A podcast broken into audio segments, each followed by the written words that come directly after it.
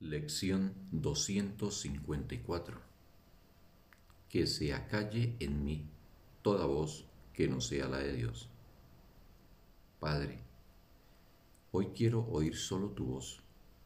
Vengo a ti en el más profundo de los silencios para oír tu voz y recibir tu palabra.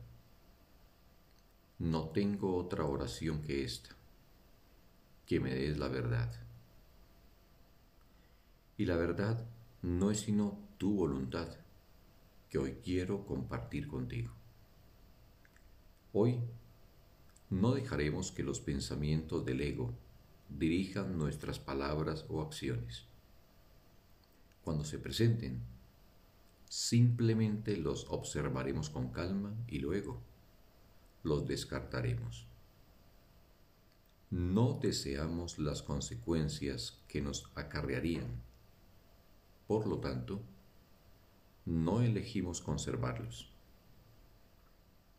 Ahora se han acallado y en esa quietud, santificada por su amor, Dios se comunica con nosotros y nos habla de nuestra voluntad, pues hemos decidido recordarle.